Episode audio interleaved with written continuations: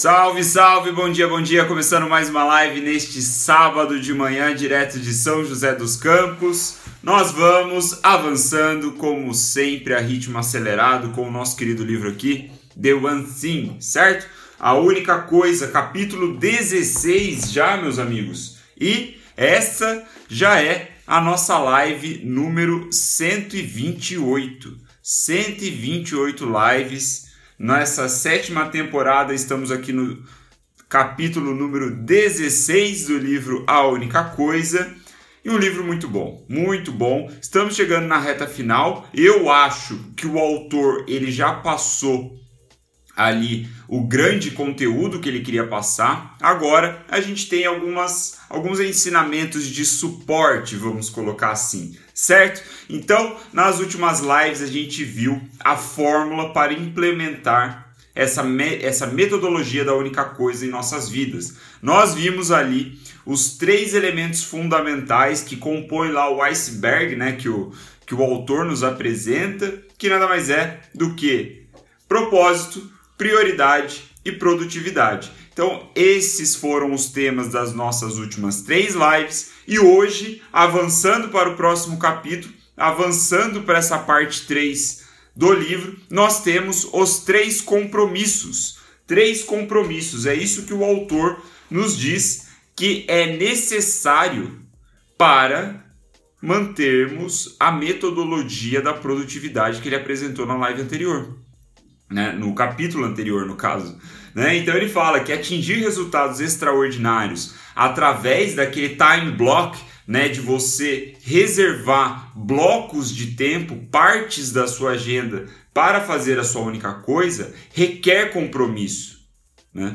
Não basta você né, ir lá no seu calendário, abrir o Google Agenda ou alguma coisa do tipo e lá colocar que das 8 ao meio-dia você vai trabalhar na sua única coisa e aí esperar a mágica acontecer. Não é por aí. Você precisa de mais alguns pontos importantes, interessantes, na verdade são compromissos, para que as coisas corram conforme o esperado. Né? E aí ele traz já na primeira página desse capítulo uma citação aqui que eu gravei, né? registrei aqui no, no, nas minhas anotações para passar para vocês que é o seguinte: nada é mais fútil do que fazer o seu melhor usando uma abordagem que não entrega resultados equivalentes aos seus esforços.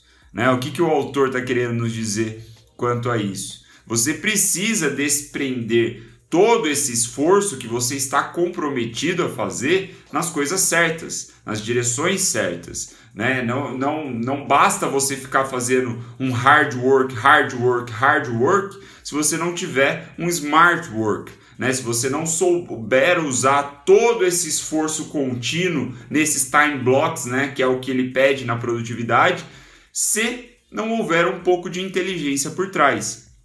Faz sentido, não faz?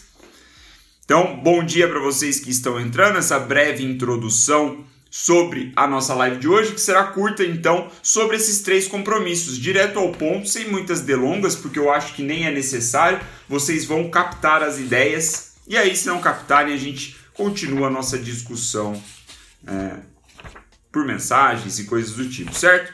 Então, meus amigos, quais são os três compromissos? Três compromissos, três coisas que a gente precisa ter em mente quando vamos implementar aí esse sistema de gerenciamento de tempo que é o time block que a gente viu na live anterior. Inclusive, aproveito para fazer aqui o meu pitch. Se você não assistiu a live anterior, ela ainda está disponível no grupo do Telegram do Bindercast né, que é um grupo silencioso, onde só eu mando mensagens, né, não é porque eu sou egoísta, não é porque eu sou um babaca, é porque eu não quero te perturbar com mensagens sem sentido. Então lá no grupo do Telegram eu mando apenas as lives, né, elas ficam salvas lá com os links no YouTube.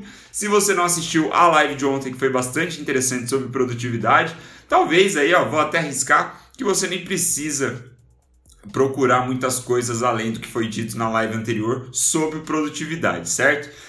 Portanto, Feito esse convite, você entra no link do grupo do Telegram através do, do, meu perfil, né? No link do meu perfil. Quando acabar essa live aqui, você entra lá e você consegue entrar no grupo. Beleza? Então, os três compromissos são o seguinte: o primeiro é você seguir o caminho da maestria. O segundo é você sair do modo empreendedor e ir para o modo intencional. E o terceiro é você viver o ciclo de prestação de contas.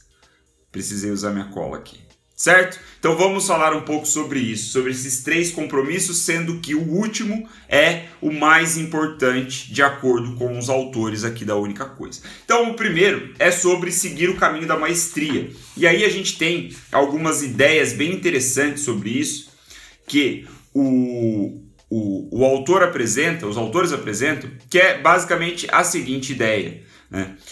O, a maestria, por muito tempo, ela era vista como algo, né, como um fim, como você atingir o topo de uma montanha, certo? Então você tinha aquele olhar do mestre, né, que após ali um longo caminho, né, alguns anos, ele chegou ao posto de atingir a maestria. Ele é mestre naquilo que ele faz. Então aqui um, algo, uma, uma ilustração fácil para gente é e é até o que ele apresenta em algum momento é um mestre, por exemplo, de uma arte marcial, né, do judô, vamos dizer. Então a gente tem um mestre do judô, faixa preta, um cara fodido, atingiu a maestria naquela técnica. Então a gente olha para ele e fala: caralho, ele chegou ali, né, no, no, no topo máximo, ele chegou no, no, no fim, né, onde ele queria.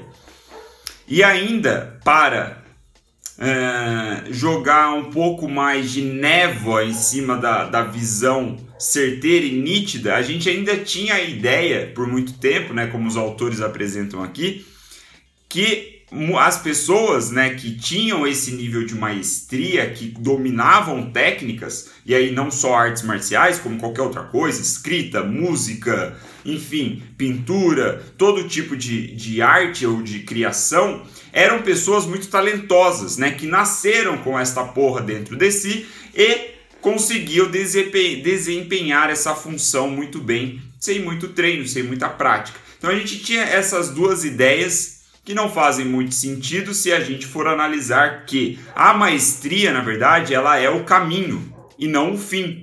A maestria, você tentar atingir a maestria ou você aceitar a maestria na sua vida, é você trilhar um caminho, é escolher trilhar um caminho. Não é o fim de nada. Você não vai chegar no topo da montanha, não é o topo da montanha, é a escalada da montanha, é a maestria que é você, de forma diligente, de forma consistente, de maneira paciente, seguir praticando, desenvolvendo a sua técnica, a, o que seja lá o que for, né, o que você tiver que fazer, a sua única coisa.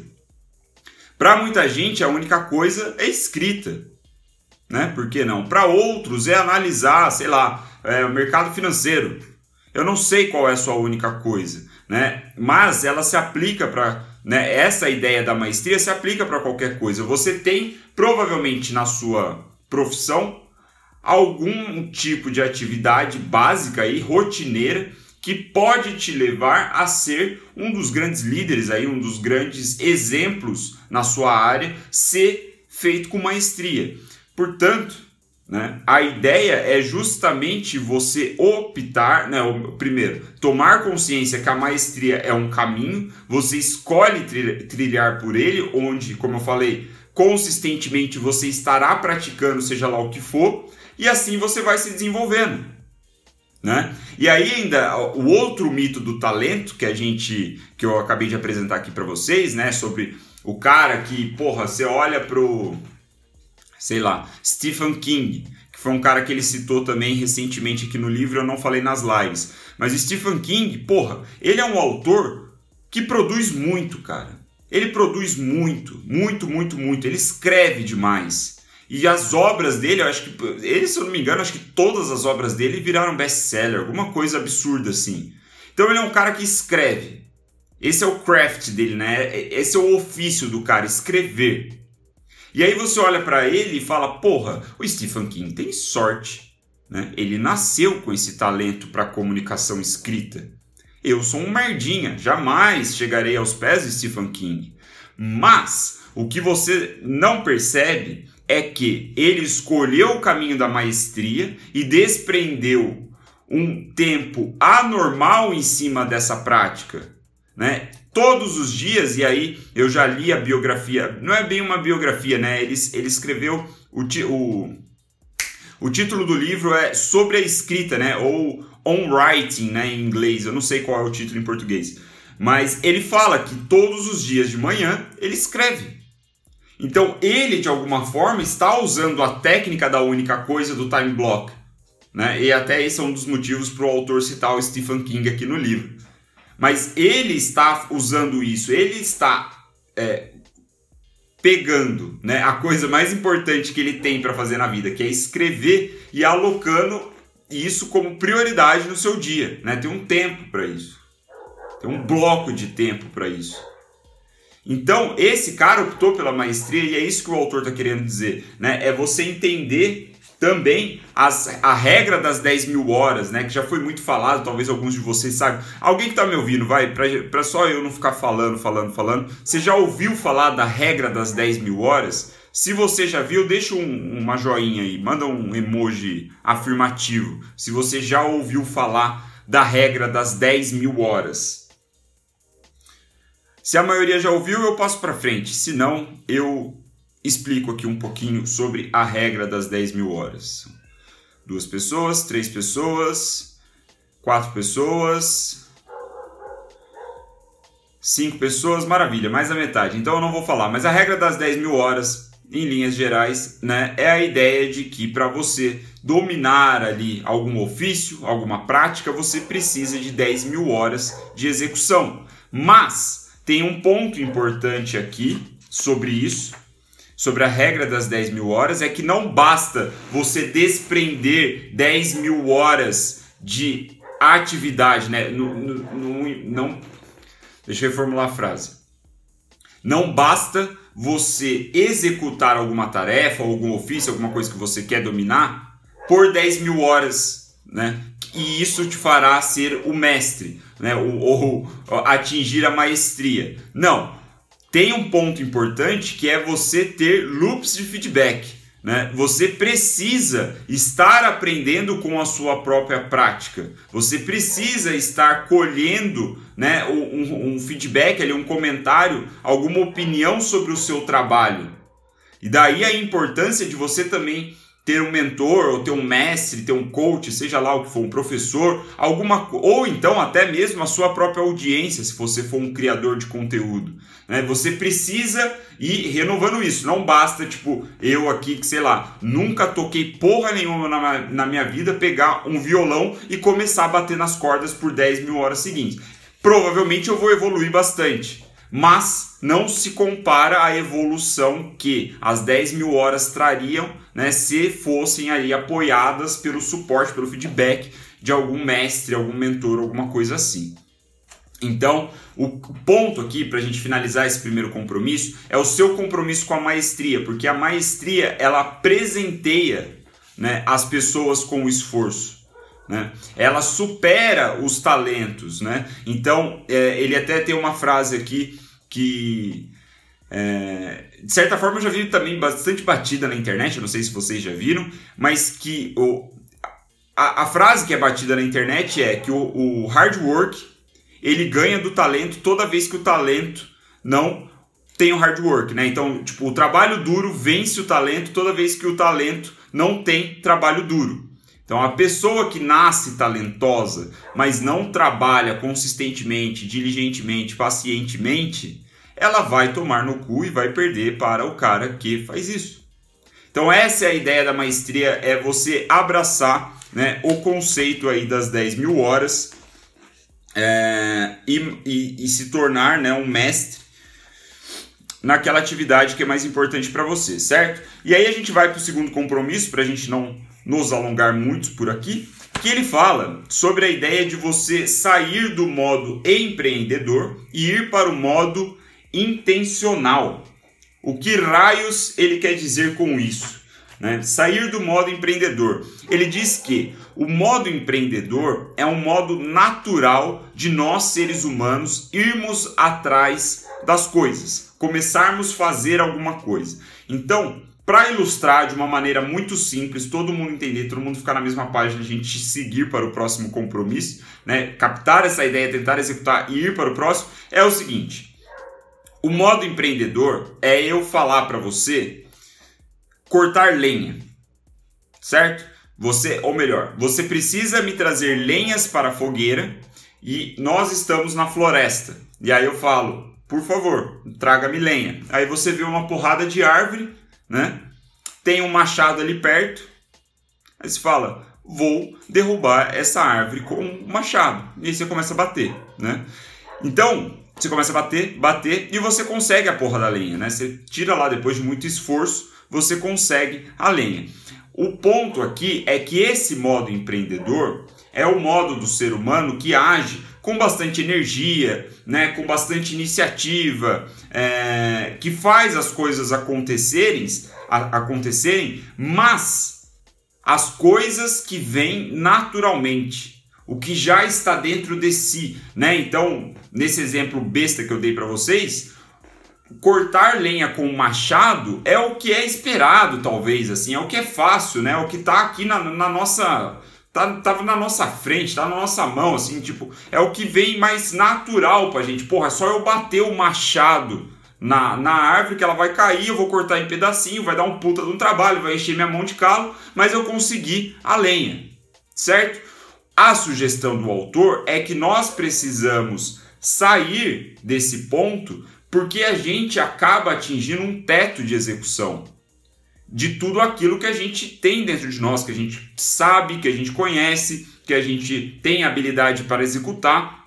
Então a gente acaba atingindo um teto onde o modo empreendedor, aqui que ele diz, não consegue superá-lo. Por isso, a gente precisa ir para o modo intencional, onde a gente faz as coisas que não vêm naturalmente. A gente está alinhado com a intenção, né, como o nome já diz, de ultrapassar, seja lá qual, qual barreira, qual obstáculo for. Então, no nosso exemplo besta aqui, o, a pessoa que tem o modo intencional dentro de si, que desafia os seus próprios, as suas próprias experiências, os próprios conhecimentos, está preocupado em aprender mais, ela se perguntaria: beleza, onde está a motosserra? Foda-se que tem um machado do meu lado. Cadê a motosserra? Como eu uso essa motosserra? Como que eu ligo esse negócio? Como que eu bato na árvore? Né? Como eu derrubo ela? Então a ideia é que a provocação é, do autor nesse sentido é você sempre buscar novos sistemas, novos processos, novas formas de fazer as suas coisas. E aí, trazendo para o campo da produtividade, do time block, que é o que ele fala, a gente, é, é a gente ficar né, o tempo todo questionando ali, as, né, na medida do possível, também não vai ficar noiado com isso, mas é você pegar modelos e sistemas e tentar sempre adaptar as coisas que você faz, né? Que tem a ver com o lance da maestria, é sempre uma evolução. Aliás, para falar um negócio da maestria, tem uma história interessante aqui de um dos caras é, que parece que era um dos grandes. É, é agora acabei de achar a página. É, foi um fundador do judô.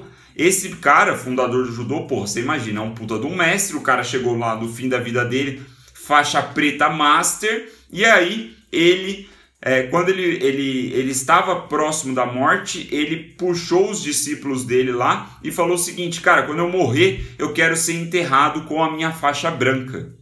E aqui a gente vê esse ponto da maestria que é muito interessante. Que a maestria, né, o que muitos não percebem, na verdade é um grande senso de humildade, né? É se colocar como aprendiz o tempo todo. Você é mestre daquilo que você passou, né, do seu passado. Mas o futuro você está aberto sempre para aprender.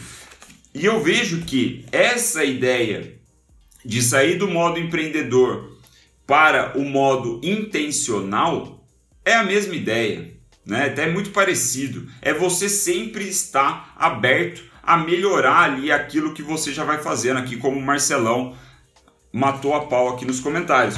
Então, meus amigos, é... isso evita que nós atingimos o platô, né? Aquele chamado platô onde a, o nosso nível de execução ele fica o mesmo. Por quê? Porque a gente subconscientemente nos diz que, beleza, já aprendi isso aqui, eu já sei escrever. Imagina, né, se o, o sei lá, no início, depois de cinco anos de carreira, o Stephen King achasse que ele já tinha dominado ali a escrita de romances, ou seja lá, não sei o título, o, o, o nome técnico do, da escrita dele, sei lá se é horror, sei lá como que é. Imagina se ele tivesse se, se falado isso, né? Beleza, já aprendi aqui como é que faz.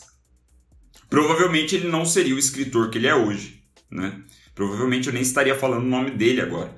Então, quando a gente usa esta abordagem intencional e não empreendedora, que é mais desenfreada, que não pensa muito para executar, vai na energia, vai na iniciativa apenas, a gente evita que esses platôs aconteçam na execução, no ofício que a gente tem aí no time block, certo?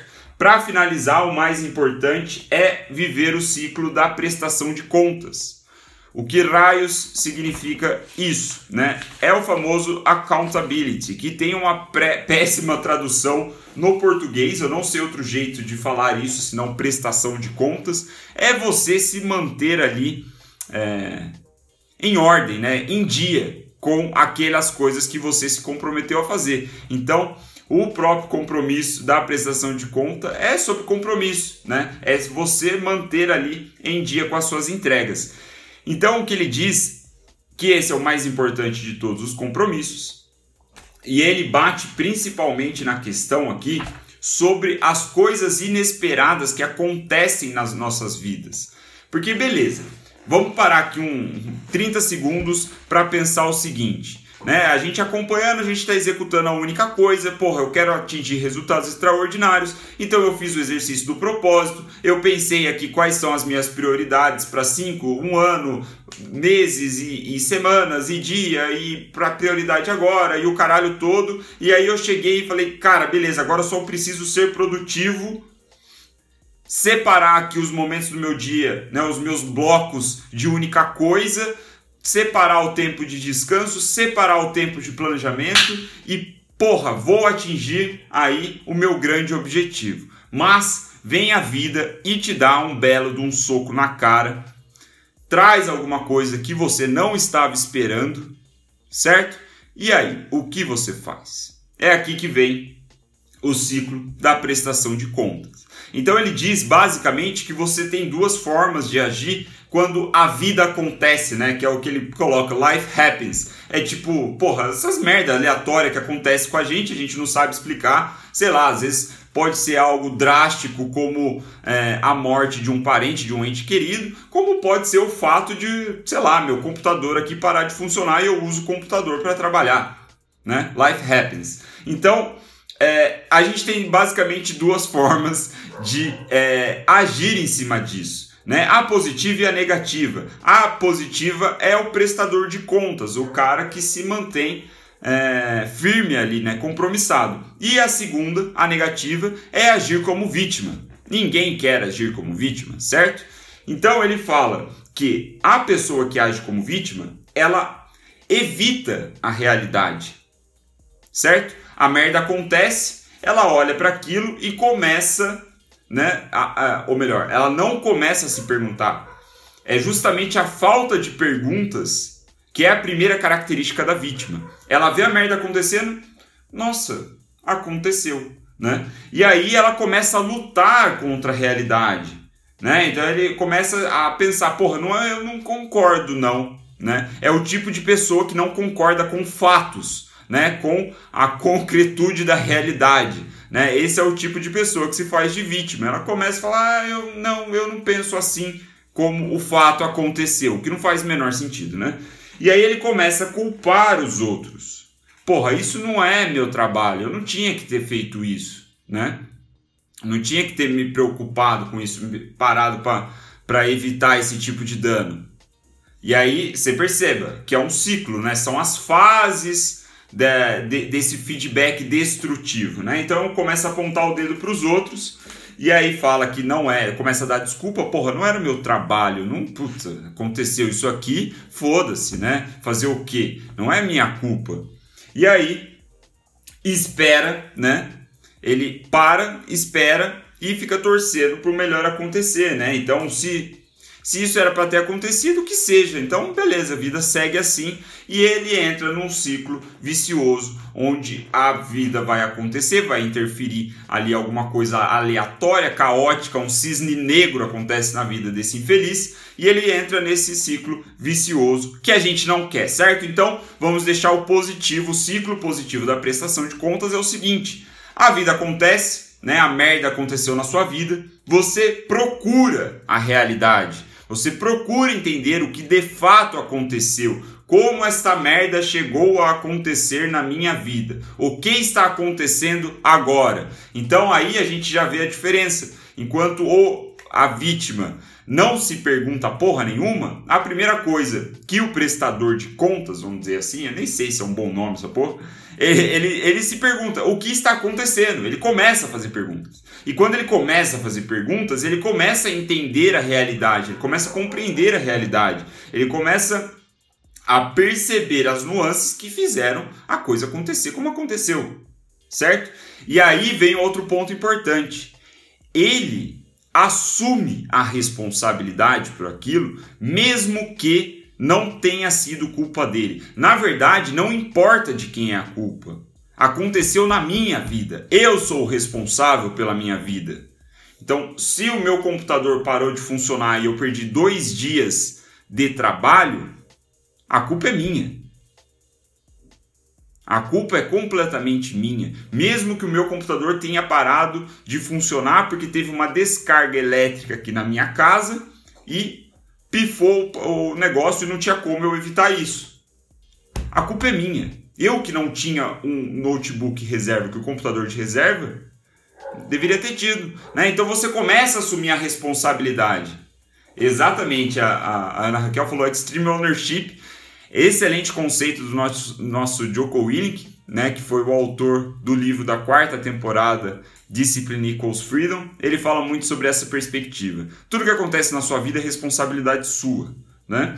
Então, o quarto ponto é você procurar a solução. Né? O que eu posso fazer para solucionar essa porra e vida que segue, velho. Meu notebook pifou. O que, que eu vou fazer? Eu posso levar para o cara consertar né, o mais rápido possível. Se ele não consertar o mais rápido possível, talvez vale mais a pena eu comprar um novo. E assim, né? Vocês entenderam. E aí ele age em cima da solução, ele reflete em cima do que ele pode fazer e vai agir. Então, assim, a gente tem esse ciclo de prestação de contas, um ciclo onde você se mantém compromissado né, em manter o seu ritmo de trabalho, o seu time block. Você não deixa as coisas é, tirarem isso da sua vida, né? não deixa as coisas da vida interferirem nessa sua é, nessa sua prática diária. Então ele fala muito aqui sobre você, é, sobre a importância. Para a gente finalizar, a live está ficando bem grande hoje, nem imaginava que ia ser tão grande. É, Para a gente finalizar, ele fala sobre a importância de você ter alguém é, como um mentor, né, um coach, alguma coisa assim, que ajuda a você man se manter nesse ciclo de prestação de contas, né? Que é, é muito papel do coach, né? Isso é assim um, um, dos méritos do coach é ele incentivar essas perguntas, né? Essas reflexões. Então, ao fazer essas perguntas para o, o a pessoa ali que está passando pelo processo de coach, essa pessoa consegue entender melhor como as coisas estão acontecendo na sua vida, né? E conseguem ter melhores resultados. Então ele fala bastante dessa importância que eu achei legal. E para a gente concluir aqui, é, é, algumas, é, acho que foi na live, sei lá, foi uma dessas últimas lives aí a gente passa aqui e cita uma pesquisa de que 39%, ou melhor, uma pesquisa que indica que pessoas que escrevem seus próprios objetivos no papel têm 39% mais chance de atingi-los, de ser bem-sucedido, que é um número interessante, né? Eu acho que eu não lembro se eu falei isso, eu sei que eu li isso aqui.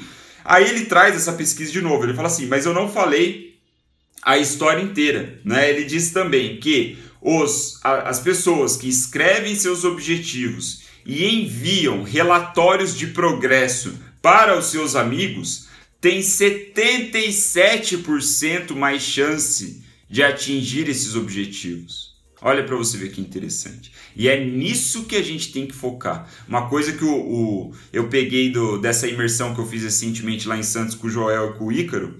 O Joel falou isso. Ele falou, bicho, campeão, cara, não se importa com essas pesquisas, essas estatísticas que falam ah, 30% de chance de blá blá blá blá blá. 20% a mais. Não, o campeão ele quer as estatísticas as porcentagens que trazem mais chance de sucesso. Ele está buscando os 80%, os 90%. Ele vai fazer aquilo que é praticamente certo de funcionar, né? de, de entregar o resultado. Então eu lembrei de, dessa frase que ele falou lá na imersão quando eu vi isso aqui. Cara, 77%, né? Se é uma pesquisa confiável, então vale a pena você escrever o seu objetivo no papel e mandar para um amigo ou um mentor, se você tiver essa oportunidade, né, um professor, alguma coisa assim, fala, cara, esse é o meu objetivo, estou comprometido com isso, vou atingi-lo e se você não se importar, toda semana eu vou te mandar um relatório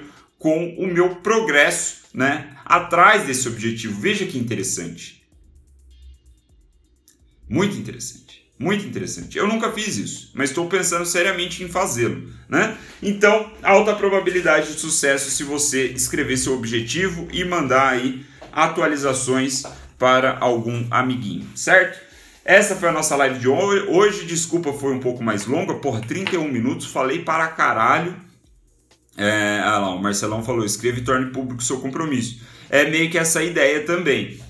É meio que essa ideia também. No caso aqui, a única diferença é você ter aí um, um alguém que te dê um feedback maior, né?